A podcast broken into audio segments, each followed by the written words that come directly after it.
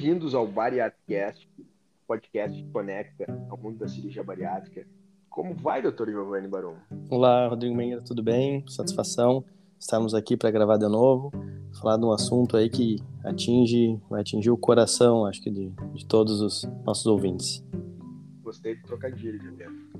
Acho que é fundamental esse assunto, principalmente porque é uma das principais doenças, né, o aparelho onde tem a maior quantidade de doença relacionada à obesidade e também é uma preocupação, né, frequente, é uma preocupação de todo paciente obeso na hora da cirurgia. A gente vai falar um pouquinho sobre a influência é, da obesidade e do tratamento do sistema cardiovascular, das doenças que estão envolvidas nisso e nada melhor do que conversar com uma cardiologista, a doutora Mariana Damasio. Tudo bom, Maria? Tudo bem, uma boa noite a todos que nos ouvem. Obrigada pelo convite. É um prazer. Mari, tu já tive o privilégio de trabalhar tempo contigo, né, com cirurgia bariátrica. Sei uh, teu interesse, sei o quanto tu tem experiência com esse perfil de paciente. E eu queria saber, né, acho que inicialmente de ti, a, a repercussão da obesidade sistema cardiovascular, né? Quanto isso influencia, quanto isso influencia, na verdade, negativamente, né, no funcionamento, no surgimento de doenças, quais são os riscos implicados, né, do paciente obeso grave. Pode contar pra gente? Claro. Bom, então, como a gente já sabe, o, o, a obesidade ou sobrepeso mesmo acaba favorecendo a diversas comorbidades aí, os pacientes têm mais risco de ter acidentes vasculares cerebrais, os, os AVCs, uh, infartos, então, do agudo do miocárdio, diabetes, hipertensão, aumenta muito a chance de ser hipertenso o paciente. O paciente é um paciente inflamado, né? A gente costuma, costuma explicar para os meus pacientes que a obesidade acaba influenciando e aumentando muito o risco cardiovascular, principalmente por, uma, por reações inflamatórias que, que geram no organismo. Mari, tu sabe que eu, eu costumo atender os pacientes, né? Não sei se isso acontece às vezes com um cardiologista, né? Mas é um paciente que ele vem já sofrendo uma série de doenças, né? Por exemplo, já está com a pressão alta, uh, às vezes tem alguma insuficiência cardíaca, tem alguma arritmia, tem alguma uma placa de, de, de uma placa nas artérias, enfim, já está com várias doenças, mas ainda não percebeu, né, que tem alguma coisa ali por trás de todas essas doenças que esteja favorecendo o aparecimento delas, né? A gente sabe da prevalência alta de obesidade, cada vez mais esses pacientes com obesidade estão chegando, graças a Deus, né, no consultório para buscar ajuda, mas tu não percebe muitas vezes alguns pacientes que ainda não, não perceberam essa conexão da obesidade e os problemas que eles vieram te, te procurar no consultório, cardiológico, hipertensão. Ah, sim, com certeza. Uh, na verdade, é, a obesidade é uma doença sistêmica, né? O paciente vai ter aterosclerose, vai ter no coração, vai ter no cérebro, nos rins, nos membros inferiores, né? E a gente sabe que aumenta muito o risco de, de ter doenças cardiovasculares por causa da obesidade. E é, é muito difícil a gente mudar é, essa condição por ser uma doença crônica. A gente precisa mudar estilos de vida, né? Precisa geralmente de um acompanhamento multidisciplinar, de muitas vezes psicóloga, nutricionista, os médicos, né? Então é, é uma força-tarefa aí. É, é verdade, é bem isso. E, e eu, eu vejo, pelo menos, né, que, que o quão é difícil a gente lidar com essas doenças, principalmente quando a gente fala que é, é muito tempo, né? Vocês estão mais acostumados também, né? Eu digo você, é, os cardiologistas, né? Assim como quem trata obesidade, que nem eu, Dr. Menger, a esses tratamentos de né, doenças crônicas, ou seja, doenças para toda a vida. E tá ali a obesidade mais uma que a gente tem que se acostumar a ficar tratando.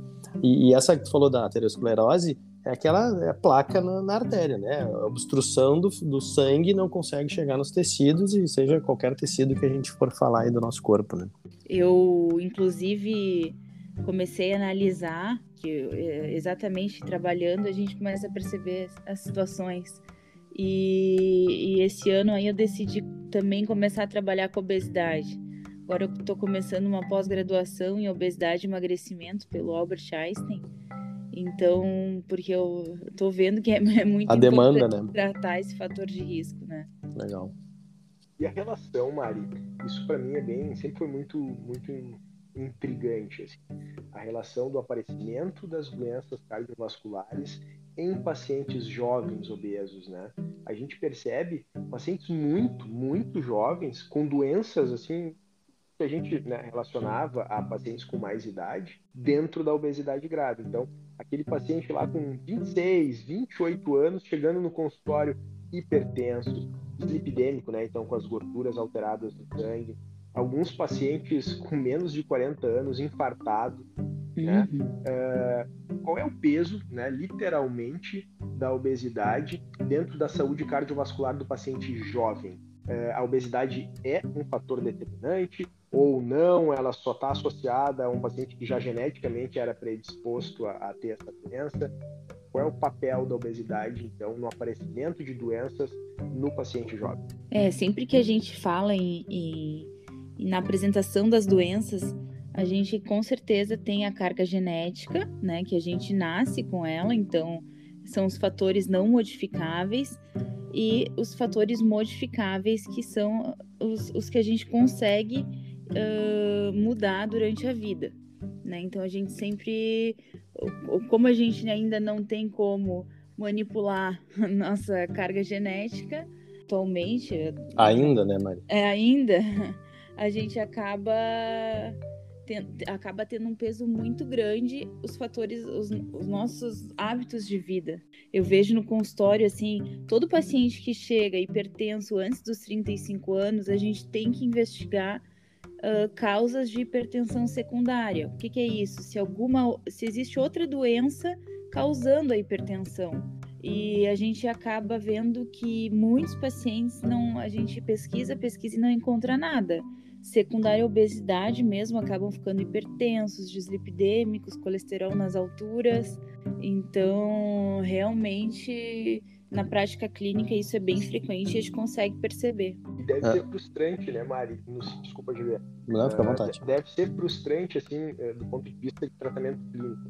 Como o, o Giovanni falou, o cirurgião está acostumado com aquele tratamento de tiro curto, vai lá, resolve, opera, o paciente tem um pós-operatório uh, mais rápido, né? a resolução, entre aspas, do problema de forma mais rápida, e quem trabalha com obesidade acaba tendo que assumir uma postura, muitas vezes clínica, né? de entender a obesidade crônico, de uma doença crônica, que não tem cura, então a gente acaba deveria mais, né, GB? Mas assim, é. acompanhar o paciente ao longo dos anos durante o pós-operatório e, e eu imagino para o clínico o quanto deve ser muitas vezes frustrante entender que a obesidade tem um fator determinante no surgimento daquelas doenças e, e, enfim se tenta remediar com medicações, né, um arsenal de tratamento que o cardiologista tem na mão, mas uh, deve ser angustiante perceber que, enfim, que ele precisa mesmo, aquele paciente, é perder peso, né? Por mais que tu dê uma medicação para baixar a pressão, que tu dê uma medicação para tentar baixar o colesterol, uh, enquanto esse paciente não tiver um ajuste metabólico, enquanto ele não tiver um ajuste do seu peso, dificilmente tu vai conseguir tratar de forma adequada ele. Ah, com certeza. A gente vai, a gente percebe isso, assim, eu percebo bastante, até em pacientes com insuficiência cardíaca, a gente, ou hipertensão, que a gente ajusta, ajusta as medicações e, e nunca a gente chega no alvo. Aí eu converso, mas aconteceu alguma coisa? Mudou alguma coisa? Sim, doutor, engordei 10 quilos no último ano. Aí sim, é difícil mesmo, né, gente conseguir o controle das doenças mas a gente tem que ver como uma doença crônica. Eu estava recentemente agora no, no Congresso Mundial de Cardiologia e comentaram até que em questões de arritmia, o paciente até pós-bariátrica necessita de acompanhamento, né? Pós-cirurgia bariátrica, tem algumas medicações que estão sendo indicadas agora para continuar o acompanhamento, evitar o reganho de peso. Então, é uma doença crônica, a gente vai ter que tratar o resto da vida. E a gente já sabe dessas dificuldades, né? É, tu sabe bem, né, Maria? Bem a gente trabalha muito com a cirurgia. A gente é, é, vive, é, eu, a gente já conversou aqui com o endocrinologista, toda a turma, e a gente percebe muitas vezes assim que quando a cirurgia participa desse tratamento, os pacientes que têm indicação, né? Eu, a gente já conversou bastante sobre isso, né? Pacientes que eles têm obesidade severa, mais de 40 ou mais de 35 com doenças. Quando a cirurgia vem para esse paciente, a gente consegue ver muitas vezes finalmente um tratamento dando, dando certo a, a olhos nus, assim, é, efetivamente, né? Então aquele paciente que estava com 30, 40 quilos a mais, efetivamente perder esse peso. E quando isso acontece, a gente estava falando na questão da obesidade está relacionada a essas doenças, né, que tu citou, da pressão alta, arritmia, aterosclerose, colesterol. E quando a gente perde peso, eu e a gente vê isso no dia a dia, mas eu queria ver do cardiologista. Vocês veem essas melhoras acontecendo efetivamente? Sim, com certeza. A gente vê assim, eu que acompanhava fazia os pré-operatórios de, de, cirurgia bariátrica, depois acompanhei alguns. Uh, nos primeiros dias, os pacientes às vezes não precisam mais nem de antipertensivo, assim, já saem do bloco, já não necessitando dos antipertensivos. É, é muito brusca essa mudança, principalmente quando é na, na cirurgia bariátrica, que a perda de peso é muito rápida, principalmente nos primeiros dias. Né? A gente sabe que uma perda de peso de em 5% do peso diminui 20 a 30% já da, da hipertensão, né? Da, tu vê só, né? É, é, é, bem importante, assim. É.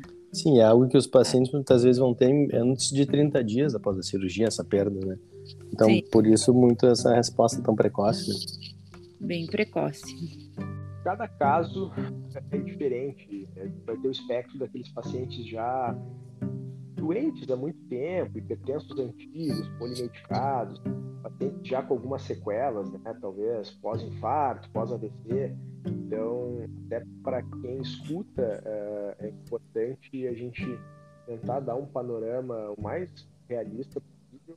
Que, claro, aquele paciente ideal, doenças iniciais, eh, doenças não tão graves, a chance dele ficar sem medicação total é bastante grande.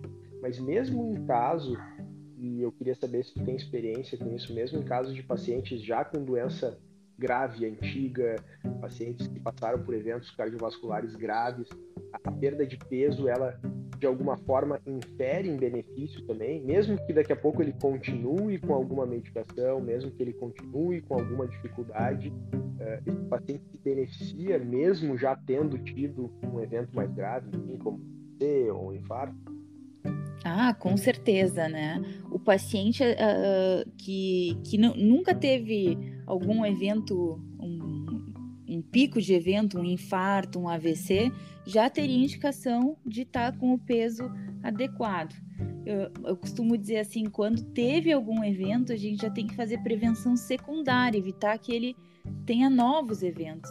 Né? Esse paciente é de, de mais alto risco, mas assim, é quase que uma obrigação, né? a gente controlar o peso, assim como parar de fumar, deixar de fumar, ter um estilo de vida mais saudável, né? Então, o paciente vai ter que se ajudar, né? A gente faz a parte médica, mas o paciente vai ter que também colaborar. Isso que o Menger até lembrou, né? É a questão de a melhora não é a regra após a cirurgia, né? Mas há uma tendência. E eu sempre lembro os pacientes também que existem hipertensos magros, existem pessoas com colesterol elevado que são magros, né? então isso não é uma regra a, a, a, resolução. Queria te perguntar uma coisa, Mariana, é, a respeito da, da aterosclerose, né, da placa de gordura nas artérias. Isso pode melhorar com a perda de peso? Pode melhorar, tá? Uh, claro que. Ou depois que está estabelecida a placa, bom, agora Depende já tem a placa. Da... a, a, a, doença aterosclerótica de, uh, não é só o fato de quanto tá, tem de gordura nas, nas artérias, uhum. tá? A gente sabe que a estatina mesmo, ela calcifica a gordura que está dentro da artéria, né? Essa, essa classe de medicamentos. Uhum. Por quê? Uh, o colesterol vai continuar existindo ali, né? Mas uh, ocorrendo, tendo menos reação inflamatória, essas placas de gordura tendem a ficarem estáveis. Né? O infarto não é, não acontece só quando vai entupindo, entupindo, entupindo até que uh, infarta, não passa mais sangue.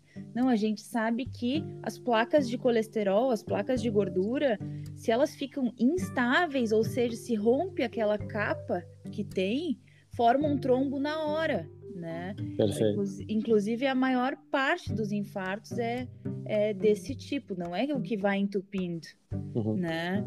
Uh, é uma então... placa instável, uma placa que está predisposta a ter uma Sim, ruptura e se romper. É. E tu perder peso, tu não vai tirar a placa, mas tu vai tornar ela mais calminha ali, mais parada. Isso, vai diminuir os fatores inflamatórios do corpo, a tendência à pressão ficar mais controlada, né? Então também vai diminuir a chance dessa placa se romper, né? É uma reação em cascata. Em relação às doenças, né? Como a gente tem falado, as melhoras significativas, mas é, do ponto de vista de sobrevida, Mari, né? sem focar em determinada doença, é, qual é o impacto da perda de peso no aumento de sobrevida desse paciente? É, existe aumento em número de anos, né? Sim. Em média, que esse paciente ganha por perder peso. Uh, isso está relacionado à diminuição dos eventos cardiovasculares. Os estudos são heterogêneos nessa, nessa parte, né? O que, que a gente sabe? Depende de quantos anos o paciente já tem, uh, quantos anos ele ficou obeso, uh, quais as consequências que, se, que, que já gerou essa obesidade para o corpo, se o coração já dilatou ou não, né? Se já tem grande quantidade de aterosclerose, de doença inflamatória, mas a gente sabe assim que um paciente de risco, um risco alto, quando ele, ele vai para um peso adequado, pode aumentar até 10 anos de sobrevida. A gente sabe isso, que a bariátrica ajuda muito nesse, nesses casos. 10 anos é, é bastante coisa. Muita coisa. É. O que um paciente, o que qualquer um de nós faria com mais 10 anos a gente está é. falando de é. mais, mais 10 anos com qualidade. A gente não está nem falando do impacto sobre a qualidade de vida, né? É. Mas o que, o que, que, que, representa né, 10 anos a mais de vida e com mais qualidade? É muita coisa, né?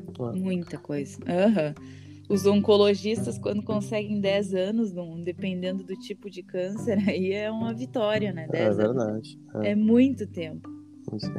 Mas e, deixa eu perguntar uma coisa, o paciente aquele que tem, tem obesidade, teve uma indicação para cirurgia bariátrica, enfim, passou na avaliação com o cardiologista. O que que, o que que existe de especial da avaliação desse paciente que vai para a cirurgia, né? Que, que ele deveria se preparar? Algum, algum exame especial? Se tem, são muitos exames cardiológicos que ele faz? O que, que tu poderia contar aí dessa avaliação, como é que funciona? Então, avaliação cardiológica pré-cirurgia pré bariátrica, principalmente focada em a gente identificar os fatores que a gente pode uh, modificar no pré-operatório, ou seja, diminuir os riscos de ocorrer alguma intercorrência na, na cirurgia, né? Diminuir o risco de complicação da cirurgia. A gente vai tentar identificar se esse paciente não é um paciente isquêmico, né? Bom, eh, tem contraindicação de operar se for isquêmico? Não, não, não, não necessariamente. O que tá? é um paciente ele... isquêmico, Mari? Para um quem está nos escutando. Tem, um paciente que tem doença coronariana, que já infartou, né? Uhum. Que tem. Um tem angina. Isso, que está com angina, dor no peito, né? Não necessariamente se ele já infartou, ah, tem contraindicação operar. Não, muito pelo contrário, a gente tem que fazer esse paciente emagrecer para diminuir uh, novos eventos. Mas ele não pode ir para cirurgia instável, tendo dor no peito, uh, para mesmo parado ou para subir um lance de escada. Se teve um AVC recente, menos de um mês, a gente tem que identificar se o paciente não tem alguma arritmia. Então, idealmente, assim, uh, pelo menos um exame físico e, e clínico bem detalhado, uma, uma consulta bem uh, detalhada, um eletrocardiograma, dependendo da idade, seria ideal uh, um ecodopplercardiograma que vê o tamanho do coração, a força de contração, se já teve lesões de válvula, se tem alguma sequela de, de algum infarto prévio, né? É um exame bem importante que nos dá bastante informação aí do coração. Mas o objetivo é o paciente ir melhor condicionado para a cirurgia, diminuir os riscos de acontecer alguma coisa, um evento, desfecho desfavorável, no intra e no pós-operatório imediato ali. Quem já teve um infarto ou teve um AVC, uh, eh, existe um tempo mínimo necessário para aguardar para uma cirurgia de porte, como a cirurgia bariátrica? Aquele paciente que teve um infarto, tem um tempo mínimo ou não é esse tempo? Depende da avaliação, de como ele está existe um tempo mínimo, né? Acontece, o paciente que teve um infarto geralmente vai ter colocado algum stent, né? Alguma molinha. Vai ter que ficar um tempo com dupla antiagregação plaquetária. A S-clopidogrel, que não sei como é que tá hoje em dia para vocês, mas uh, o ideal não é operar, né? Com dupla antiagregação plaquetária então, isso, é, pelo... isso é fazer uma anticoagulação, deixar o sangue fino, né? A gente, para afinar o sangue, a gente pode usar antiagregantes plaquetários ou anticoagulantes. Eles atuam por, por, por mecanismos diferentes, mas os, as, duas, as duas classes de medicamento afinam o sangue. Então, o cirurgião geralmente tem medo de operar, né? E com razão, porque se tem um sangramento, está fazendo uma cirurgia fechada, geralmente é por vídeo, tem um sangramento ali difícil de conter, né? Então, o ideal é esperar. Não, o ideal é esperar que a gente possa tirar, né, esse antiagregante plaquetário. E aí, normalmente, esse paciente precisa, uh, o tempo mínimo de, de antiagregação plaquetária desse paciente é quanto? Assim, vai depender do risco de sangramento também que o paciente tem. A gente tem que calcular o risco de, de trombose e o risco de sangramento. Mas, assim, de maneira geral, mas, assim, pelo menos três meses vai ficar com dupla agregação, né? De maneira geral, isso, claro. A gente sempre... o paciente vai fazer uma cirurgia antes de três meses, então. É, tem todo o preparatório, tudo. A gente considera que teve um evento mais estável a partir de um ano, paciente ficou bem depois do evento, aí é bem tranquilo. É, e a gente sempre levanta muito essa, lembra os pacientes, nunca é uma cirurgia de urgência, né? Então, se existe uma outra condição que está correndo e precisa de ajuste, se o paciente vai esperar três meses, seis meses, um ano, é importante que nesse tempo ele já esteja se programando e se organizando para poder ali adiante poder fazer uma cirurgia, né? falando de antiagregante, coagulação, queria discutir um pouquinho contigo também os riscos de tromboembolismo. Né? Não é bem específico do coração, né, Mari? Mas assim, envolve toda a questão do sistema cardiovascular. O paciente obeso é um paciente que tem maior, maior risco de fazer uma trombose, por exemplo, nos membros inferiores, nas pernas, ter uma embolia, né, soltar um desses coágulos e parar no, no pulmão, parar no coração, e o que, que a gente pode fazer para diminuir esse risco? Uh, a obesidade aumenta fatores de risco, inclusive para trombose, né? Tromboembolismo. A gente sabe que durante a cirurgia, já desde durante a cirurgia já tem uma, uma preocupação com isso, porque o paciente talvez vai ficar uma hora, duas uh, sedado ali, então vai, vai usar aquelas compressões né, de uh, pneumáticas, geralmente tem no bloco cirúrgico. Isso, as botas de compressão ali que massageiam as pernas. A mobilização precoce é muito importante.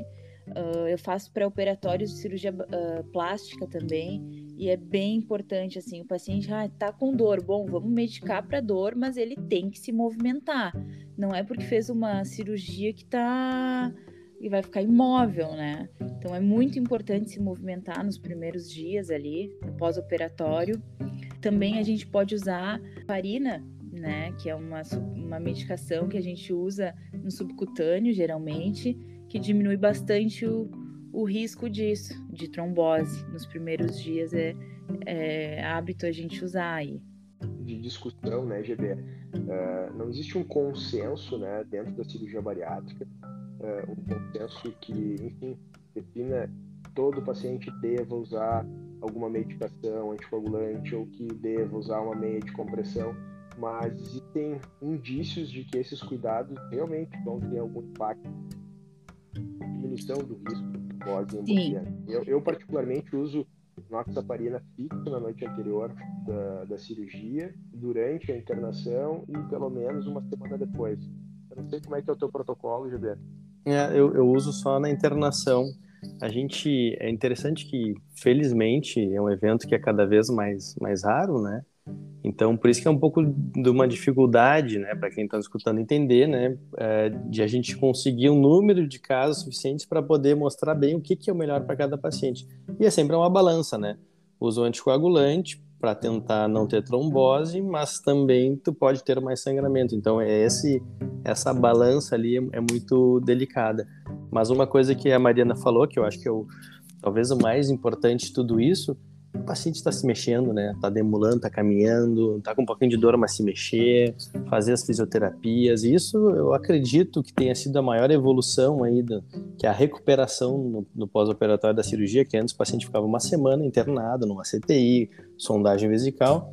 Hoje os pacientes vão embora em 24, 48 horas, então ele já está retomando uma mobilidade muito mais cedo e isso eu acho que é o principal antes, ah, como o Menger falou, ele faz um pouquinho diferente, eu faço um pouco, mas é, o mais importante eu acho que realmente não é essa injeção, né? É o se mexer, as botinhas durante a cirurgia, isso para mim é o mais importante. Isso, existem alguns scores que a gente pode utilizar, que foram estudos que geraram um, um score, né? Um, uma ideia de quantos por cento esse paciente tem de chance de fazer trombose no pós-operatório. Eu até acabo aplicando nos meus pré-operatórios algumas das escalas de, de, trombose e elas, dependendo do, do risco, do, da porcentagem de risco, ela orientar uh, fazer tromboprofilaxia química ou mecânica por tantos dias, né? Às vezes pode nos ajudar. Mas, claro, é, não, não são feitas específicas para a população que a gente está tá usando, né, aplicando, ajudam, né, é uma ajuda, assim, mãe.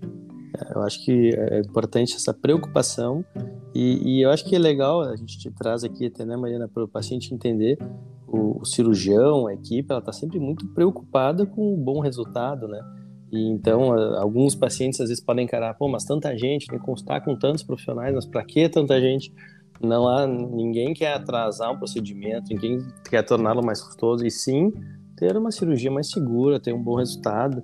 E eu acho que por isso que a gente te convidou, foi legal a tua participação aí, para a gente também trazer a importância que é de uma avaliação cardiológica, o paciente está em dia com seus exames, para poder fazer uma cirurgia com segurança, né? Então, queria te agradecer muito aí a presença, uh, ter vindo aí conversar com com o pessoal, explicar um pouquinho para eles a importância do teu papel, ter dedicado um tempo para nós aí. Muito obrigado, viu, Mariana?